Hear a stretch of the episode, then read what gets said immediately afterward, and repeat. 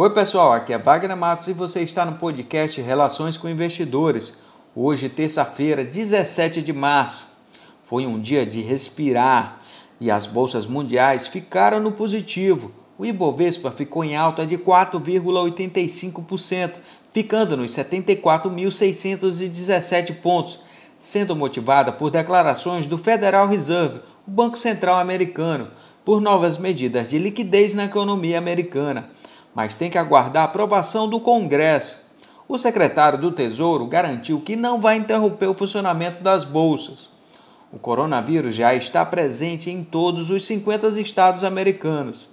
A Europa já está com todos os países com fronteiras fechadas e atividades produtivas totalmente paralisadas. E aqui no Brasil já estamos a caminho da paralisação mas tendo muitas dificuldades por medidas que dependem do Congresso Nacional. Essa demora vai ter maior impacto na população e nas empresas e, consequentemente, vai gerar mais perdas no mercado acionário. A guerra dos preços do petróleo também é um fator importante que influencia muito no mercado mundial, e com esse cenário ainda teremos muita volatilidade.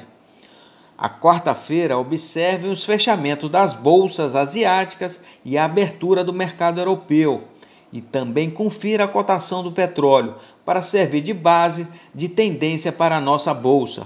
Agradeço a sua atenção. Por favor, deixe seus comentários e sugestões. Um grande abraço a todos e até mais!